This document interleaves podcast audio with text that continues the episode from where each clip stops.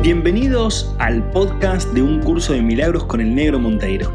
En este podcast vamos a traer a un idioma claro, simple y práctico las ideas y pilares fundamentales de un curso de milagros. Aprenderemos que estas enseñanzas buscan la liberación total del ser humano, su despertar definitivo y el comienzo de una nueva era para la humanidad. ¿Me acompañas en esta maravillosa aventura? Olu, olu, olu.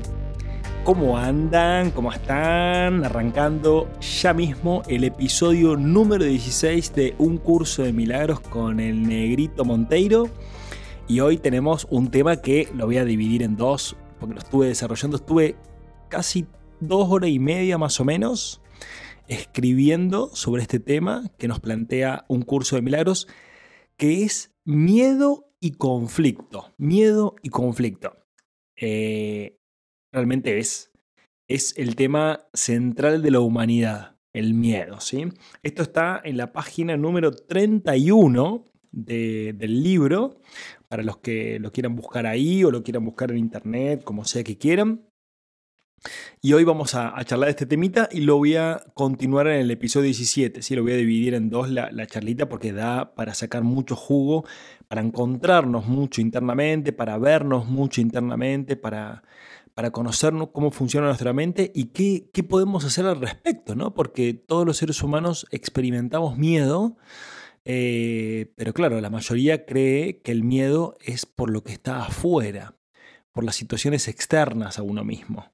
Y acá el curso obviamente nos plantea todo al revés, por eso siempre es disruptivo y nos dice, no, no, no, el miedo siempre está en tu mente. ¿sí? Entonces vamos a ver un poco qué nos plantea el curso de milagros como para que podamos ver primero cómo pensamos con respecto al miedo. Y claro, desde ahí se generan los conflictos. ¿sí? El conflicto es una consecuencia del miedo o el conflicto es un efecto que proviene de la causa y la causa siempre es el miedo y la causa siempre está en nuestra mente. Por ende, como siempre decimos, el único lugar en el cual se puede cambiar realmente o se puede transformar realmente es en nuestra propia mente.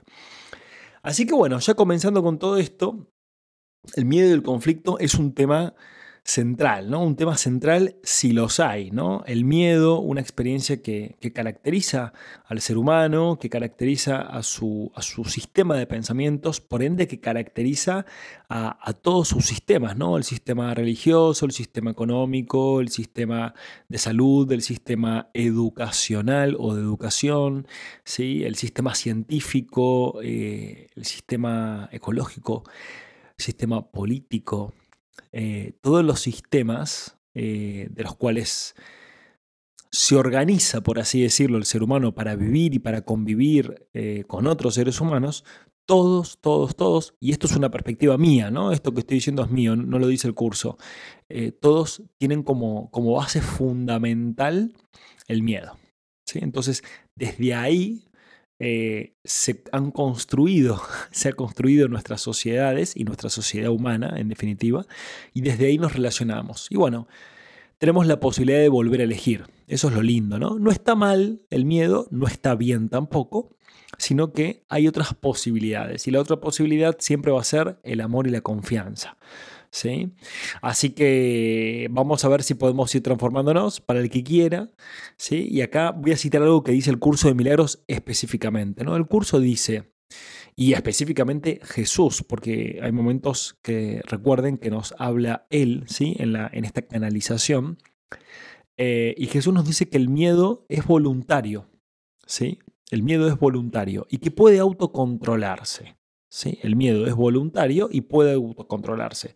Totalmente al revés de como yo pensaba antes, ¿no? De que el miedo era algo involuntario. Bueno, te agarra miedo, porque claro, obvio, ¿cómo no te va a agarrar miedo si con el virus que anda dando vueltas, o con la inseguridad que hay, o con cómo está la gente en la calle, o cómo, cómo no vas a sentir miedo, ¿sí? El miedo siempre lo justifique como algo externo. Eh, o la crisis económica que hay, o lo que sea, ¿no? Este, y acá dice justamente al revés, es voluntario, o sea, vos estás decidiendo experimentar el miedo. Y puede autocontrolarse, ¿sí? Y después dice Jesús que los actos, que solo los actos constructivos son involuntarios, ¿Sí? Como esto que hemos charlado mucho sobre el milagro, ¿no? El milagro es, es, una experiencia que nace internamente de uno mismo, nace de la mente, nace de la emoción y se concreta en una acción, ¿sí?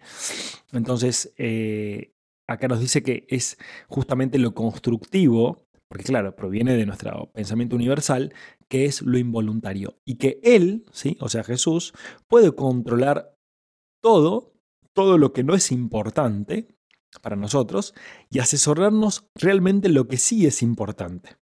¿sí? O sea, acá Jesús dice entonces, el miedo es voluntario, que puede autocontrolarse, que Él nos puede ayudar ¿sí? a asesorarnos para poder transformar nuestra mente eh, y que puede ocuparse de lo que no es importante. Ahora lo vamos a desplegar eso, ahora lo vamos a desplegar porque lo, lo voy a explicar, ¿sí? Y les quiero dar un ejemplo con esto, ¿sí? Lo no importante, ¿qué es lo no importante? Porque claro, para cada uno lo importante, imagínate, ¿no? Para cada uno es muy variado lo importante. Y, mi ejemplo, por lo menos lo, que yo siento, lo no importante es lo que tiene que ver con el cuerpo. ¿Sí? Lo no importante es lo que tiene que ver con el cuerpo. Y no no importante como algo que se desprecia. Ah, esto no es importante. No, algo, no como algo que somos displicentes o despreciamos, sino como no importante como que no es algo básico para nuestra vida. ¿sí? Eh, sin embargo, corporalmente sí lo es. Entonces, ¿qué es lo no importante? Por ejemplo, las necesidades como comer, dormir, trasladarte, vestirte, ¿sí? tener una casa, tener un trabajo, un emprendimiento. O, o sea, esas cosas no son importantes. ¿Por qué? Porque si yo pongo el foco, si yo pongo mi atención, el foco, que es lo que hacen la mayoría de los seres humanos, por supuesto, si yo pongo el foco y mi atención en eso, en las necesidades corporales, no voy a atender a mi plano espiritual o no voy a atender a mi ser o no voy a estar consciente de lo que soy. Voy a creer que soy un cuerpo y que a través de mi cuerpo necesito comer, dormir, trasladarme, relacionarme y hacer ciertas cosas. ¿Qué es lo que hace cada ser humano? No importa el nivel social, económico que tengas, sea la pobreza, sea la clase media o sea la clase alta, da lo mismo, todos buscamos lo mismo, comer, dormir, trasladarnos, tener una casa o, tener un lugar en donde resguardar el cuerpo, etc. Todas esas son necesidades corporales. Cuando estamos muy pendientes de las necesidades corporales, no estamos pendientes de las necesidades espirituales o las necesidades del alma o las necesidades de nuestro ser. Eso es por el enfoque que tenemos, ¿no? Por vivir en un mundo en el cual el enfoque es plenamente físico. ¿Y qué es lo importante? Lo importante siempre va a ser lo mental y lo espiritual. Lo mental y lo espiritual. O sea, por ejemplo, ¿no? Yo, yo doy ejemplos. Crear nuevas formas de pensar crear nuevas formas de pensar. Es lo que estamos haciendo ahora, estamos creando nuevas formas de pensar. crear relaciones nutritivas. Nutritivas. No te estoy diciendo relacionarte con tu familia o con tus amigos de toda la vida. Te estoy diciendo relacionarte de forma nutritiva. No importa si es una sola relación la que tenés. Un amigo, una amiga, un familiar, un conocido. Eh, o tres o cuatro, no importa la cantidad de personas con las cuales te relaciones y no importa el pasado que tengas en las relaciones con esas personas. Lo que importa es que sean nutritivas. Cuando las relaciones son repetitivas y siempre se habla de lo mismo y no hay una construcción creativa, no hay una construcción orientada hacia la confianza y orientada hacia el amor, orientada hacia el crecimiento espiritual, hacia el crecimiento mental, hacia la aceptación, hacia, hacia la conciencia de unidad. Cuando las relaciones no, no tienen ese tipo de nutrición, inevitablemente son relaciones que están estancadas, ¿sí? que tienen un, sistema de pensamientos más denso, más crítico, más enjuiciador, basado en el pasado y en el futuro, basado en, lo tradicional, en la misma forma de pensar repetitiva, etcétera, el miedo, la culpa. Entonces, claro, esas relaciones no te van a nutrir, ¿sí? Entonces lo que te estoy diciendo es, Che, atención con quién te relacionas y con qué te relacionas. No solo con quiénes, sino con qué te relacionas. Moverte hacia nuevas experiencias, ¿sí? tener una mentalidad milagrosa. Todo eso es darle importancia a lo importante. Entonces, fíjate si estás mirando muchas noticias o si estás con, qué estás consumiendo en internet, por ejemplo, o en la televisión o en la radio, en donde sea. ¿Qué consumís? ¿Te nutrís? ¿Sí? O sea, consumís em, comida saludable o, frutas o verduras eh, mentales o emocionales o espirituales, o consumís más comida chatarra eh, mental y emocional. Eso tenés que fijarte vos, a ver qué es lo que consumís y obviamente qué pensamientos repetís. ¿Sí? Entonces, eso es lo que te estoy diciendo con qué es importante y qué no es importante. Entonces Jesús te dice, che, mira que de lo que no es importante, que es más la experiencia corporal, quédate tranquilo que yo, me, yo voy a encargar de todo.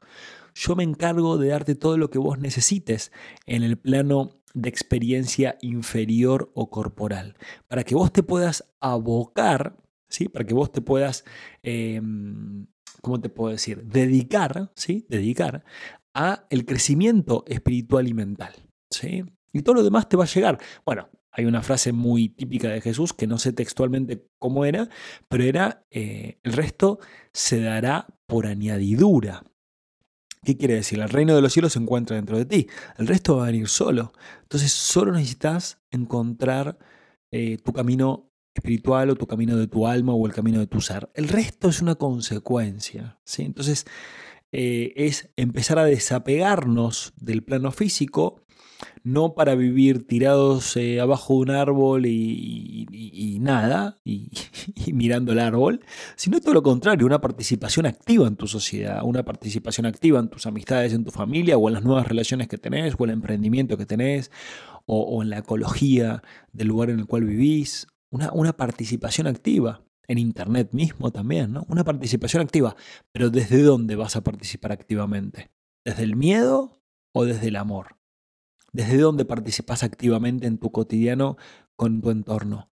¿Desde el miedo? ¿Desde el control? ¿Desde la falta de confianza? ¿O desde el amor, la confianza? Eso, va a depender de tu decisión, ¿sí? Por eso es que acá Jesús dice, mira, yo te puedo ayudar, pero es tu decisión, ¿sí? O sea, es libre albedrío siempre. Qué lindo. Bueno, estamos entrando en calor. Y una de las cosas es que si le tenemos miedo a Dios, o le tenemos miedo a Jesús, o le tenemos miedo al mundo espiritual, que es el que realmente nos puede ayudar. ¿Por qué? Porque es el que nos trae ideas y perspectivas que nos hacen crecer. Em, este no puede guiarnos. O sea, si le, tenemos, tenés miedo a Jesús o a Buda, no importa, sos budista, che, no, yo creo en Buda. Bueno, si le tenés miedo a Buda, o le tenés miedo a Jesús, o le tenés miedo a tu ángel, o, lo que sea, sí, al plano espiritual, eh, no puede guiarte con totalidad. ¿Sí? ¿Por qué? Porque vos estás diciendo, no, no, yo sé cómo pensar. Yo sé que hay que tener miedo, que hay problemas, que hay enfermedades. Imagínate en el contexto de coronavirus, ¿no? Que justamente lo que se fomenta es el miedo. La, la, pandemia es del miedo, no es del virus. Es más lo que se transmite de miedo que lo que se transmite el virus en sí mismo. Entonces, ahí te das cuenta que en realidad el conflicto que tienen todos los seres humanos es que piensan a través del miedo y no pueden salir de esa forma de pensar. Intentan controlar externamente su vida para dejar de sentir el miedo y no les funciona a nadie. Entonces, si no funciona hacia afuera, es porque debe ser hacia adentro. Puede ser, ¿no? Debe ser hacia adentro. Em, el plano espiritual nos quiere guiar, nos quiere guiar, pero obviamente necesita de nuestro permiso, o sea, necesita de nuestra entrega nuestra entrega. Necesita que te entregues, necesita que te, que te abras a cambiar, a transformarte. Necesita que dejes de controlar. ¿Sí? Necesita de que, de que dejes de estar solo o sola. Por más que estés rodeado de gente, no importa. Cuando estás en el pensamiento del miedo, te sentís solo. Por eso sentís miedo. Cuando te abrís y dejas de estar solo y decís voy a empezar a confiar en la vida, voy a empezar a entregar las situaciones a la vida y que sean como tengan que ser, Obviamente vas a sentir miedo, pero vas a saltar de la mano con ese miedo, vas a dar un salto al vacío y te vas a dar cuenta de que pasaste a otro nivel de conciencia, a otro plano de conciencia, a otra forma de ver la vida, que no tiene nada que ver con la que era antes. La presencia del miedo, la presencia del miedo muestra el apego que tenemos al cuerpo y a las necesidades del cuerpo. Dinero, sexualidad, comida, la casa, el puesto de trabajo, tener más plata, etcétera, ¿no? Y esto no quiere decir que no comas, que no tengas sexo, que no que no quieras ganar más plata o, no quiere decir eso. Quiere decir que ese no es el enfoque. quiere decir que eso no es lo importante. ¿Sí? Porque vas a seguir comiendo, vas a seguir usando dinero, vas a seguir haciendo esas cosas, pero no es eso lo importante. Eso es un medio, no es un fin. ¿Sí? Eh, hay un desenfoque, ¿sí? Hay un desenfoque espiritual. Me desenfoco de lo espiritual. Hay una falsa identidad. Yo creo que soy un cuerpo. Y como creo que soy un cuerpo, necesito las cosas del cuerpo, como todo el mundo, ¿no? Como todo el mundo, como toda la sociedad. Entonces, ¿de qué nos pasamos hablando los seres humanos? Solo de las necesidades del cuerpo. Solo de las necesidades del cuerpo. No hablamos de las necesidades espirituales. Fíjate eso, ¿no? Eso es increíble. No hablamos de las necesidades del alma. Imagínate sentarte a charlar con un amigo, o con tu pareja, o con tu mamá, con tu papá, con un hermano. Che, ¿cuáles son las necesidades de tu alma? ¡Wow! ¿Cómo? ¿Qué, qué, qué, me dijiste? ¿Las necesidades de qué? No, no, estoy, estoy viendo si, si puedo ganar más plata o estoy viendo a ver si mi pareja cambia la forma de pensar, o si hago una terapia de pareja, o, si cambio el auto, o si me mudo, o estoy viendo a ver si me puedo vacunar, o estoy viendo a ver si, si, si poner rejas o ah, más cámaras o alarmas. Todo la necesidad del cuerpo. Entonces, si vos estás enfocado en eso, inevitablemente vas a vivir la inestabilidad, porque el cuerpo es inestable.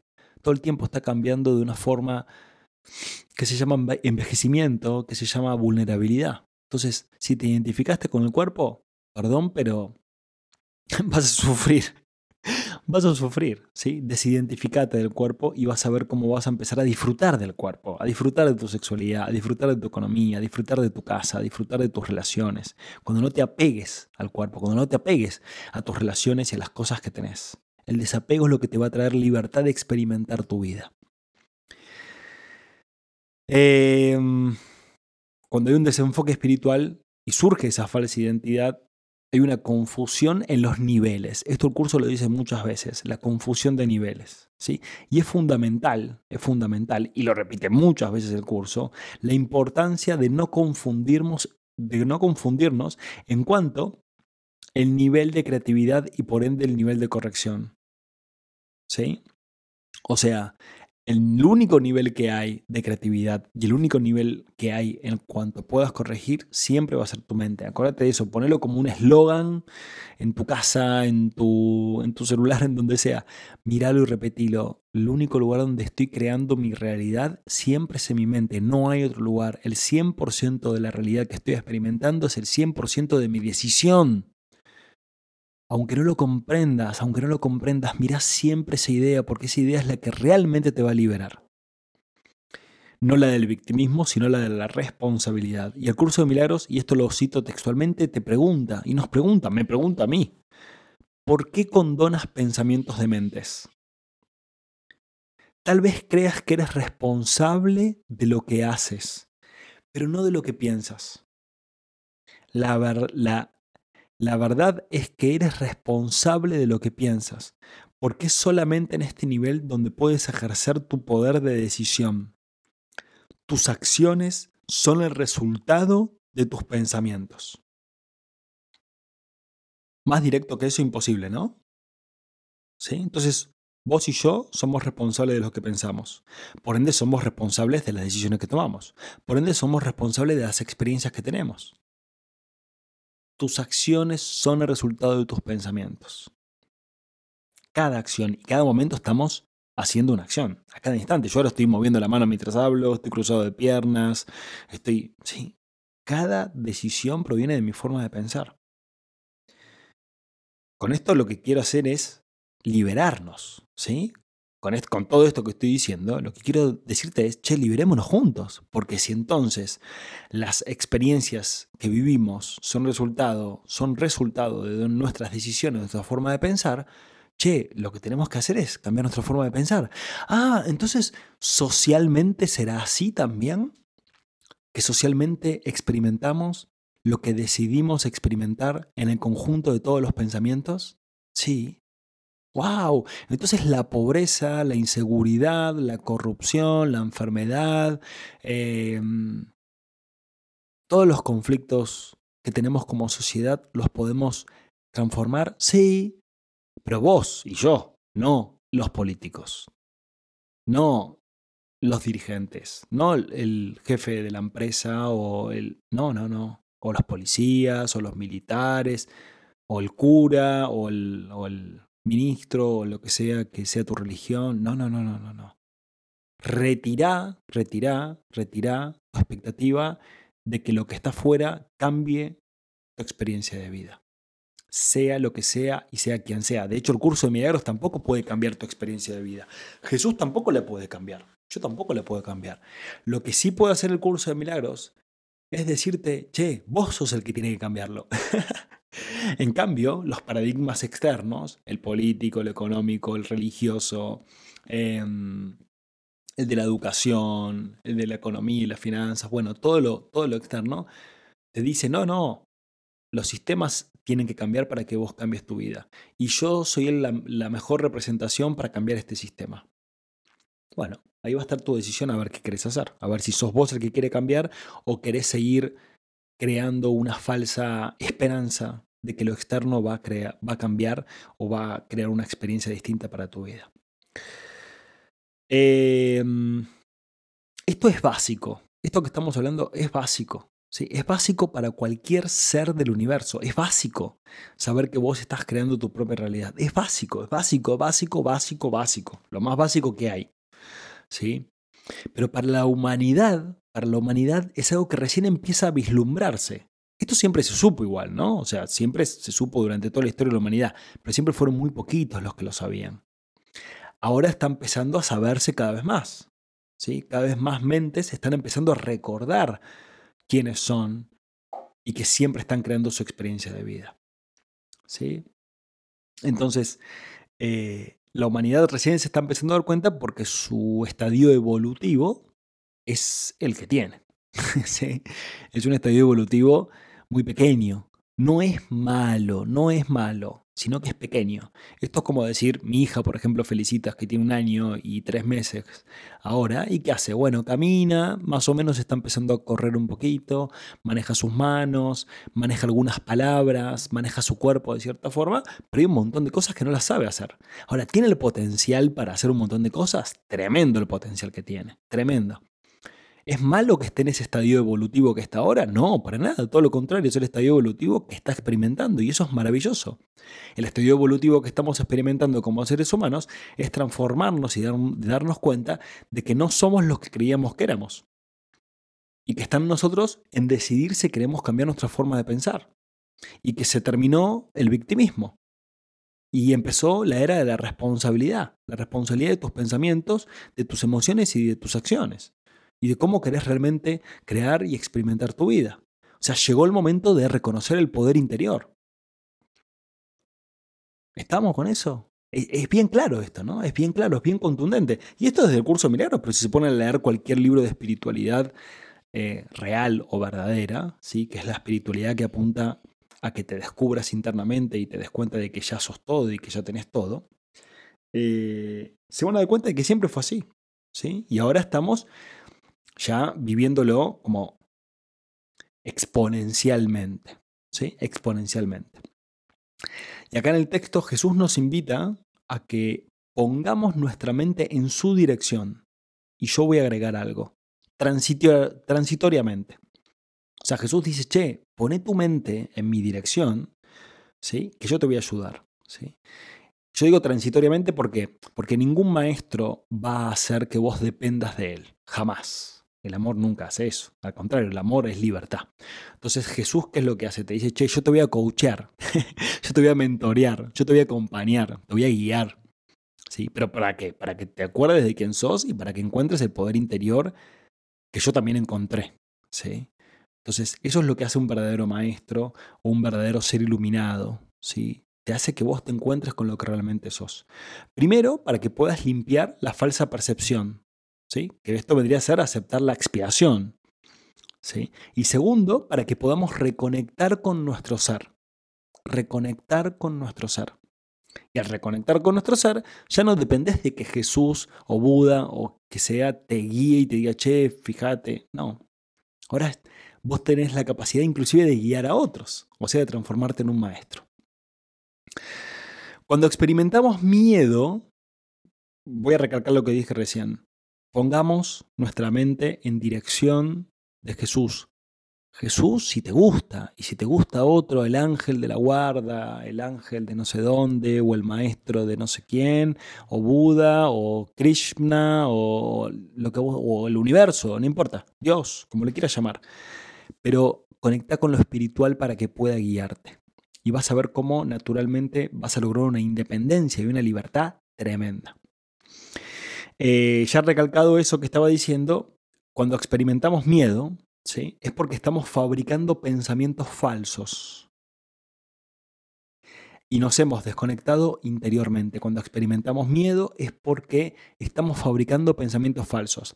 Uy, lo que puede pasar, uy, a qué hora va a llegar, uy, ¿y cómo vamos a hacer? Uy, y, esta enfermedad que afecta al mundo, uy, y el trabajo, uy, y mi economía, uy. O sea, nosotros le llamamos preocupación, pero la preocupación nace del miedo. ¿sí? O sea, en realidad es miedo. Y la preocupación son falsos pensamientos de un futuro que no existe, en base a cosas que pudieran haber pasado en el pasado, o en base a falsas ilusiones que estoy creyendo ahora, pero en realidad es falso. Por eso es que el curso de milagros dice que el miedo nunca se justifica. Em, claro, al desconectarnos interiormente, empezamos a, estar ¿cómo lo puedo decir? Perdidos. ¿sí? Entonces, hemos tomado una decisión equivocada con respecto a quiénes somos. Y esto siempre va a generarnos culpa.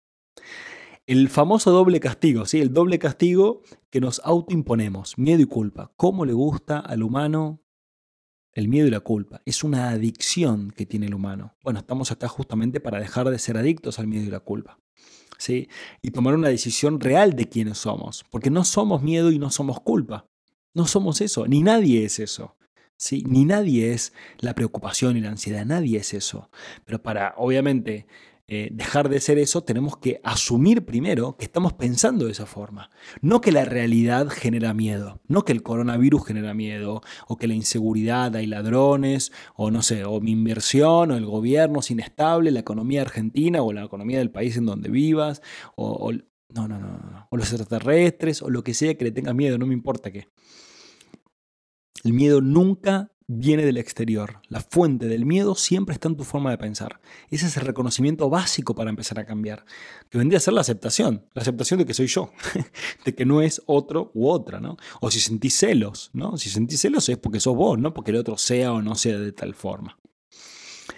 Em, así que bueno, acuérdate, Jesús, el ángel, el maestro, el Dios que vos sientas que te puede ayudar, bueno, empecé a comunicarte con eso interiormente. Yo le llamo el interior o le llamo mi ser. ¿sí? Y el uso de acudir a él o a ellos, como a vos te guste, va a hacer que cada vez sea todo más claro y cada vez sea más simple. ¿Sí? Por eso el, el, consejo de estarte siempre en comunicación con la fuente, con la fuente de todo lo que es, con la fuente de Dios o de la fuente del universo. No te aísles, no te aísles en tu pequeña forma de pensar porque tu pequeña forma de pensar es la que genera tus conflictos. Si vos querés dejar de estar en conflicto, tenés que dejar de usar tu pequeña forma de pensar para hacer una forma de pensar que es mucho más grande y mucho más amplia y mucho más amorosa y mucho más abarcadora y mucho más plena y mucho más abundante. ¿Sí? Diluite en el océano del universo para pensar otra forma. Dice el curso de milagros textualmente, tienes que cambiar de mentalidad no de comportamiento. Y eso es cuestión de que estés dispuesto a hacerlo. Tienes que cambiar de mentalidad, no de comportamiento. ¿Cuántas veces nos queremos comportar distinto o queremos que el otro se comporte distinto? Y no nos damos cuenta de que el único cambio está en nuestra percepción. ¿Cuántas veces? Y en ese intento de ser más buenos, de ser más correctos, de ser más éticos, de ser más morales, de ser más no sé qué, nos reprimimos, nos cerramos, ¿sí? Entonces, cambia tu forma de pensar, no tu comportamiento. Y eso va a ser lo que cambie tu comportamiento en consecuencia. Disponete a hacerlo junto con tu ser y con tu espíritu. Vamos a seguir en el próximo episodio, episodio 17, con todo esto maravilloso que estamos aprendiendo juntos. Gracias por acompañarme, te mando un abrazo enorme y a practicar y a practicar y a practicar. Gracias, gracias, gracias, gracias por estar, gracias por compartir, gracias por ayudarme a cumplir este sueño maravilloso, este podcast maravilloso. Y te invito a que visites nuestra página web www.b1.foundation para que puedas disfrutar de mucho más contenido, de videos, de podcasts, de ebooks, todos gratuitos para que vos puedas nutrir tu alma, nutrir tu mente y despertar juntos.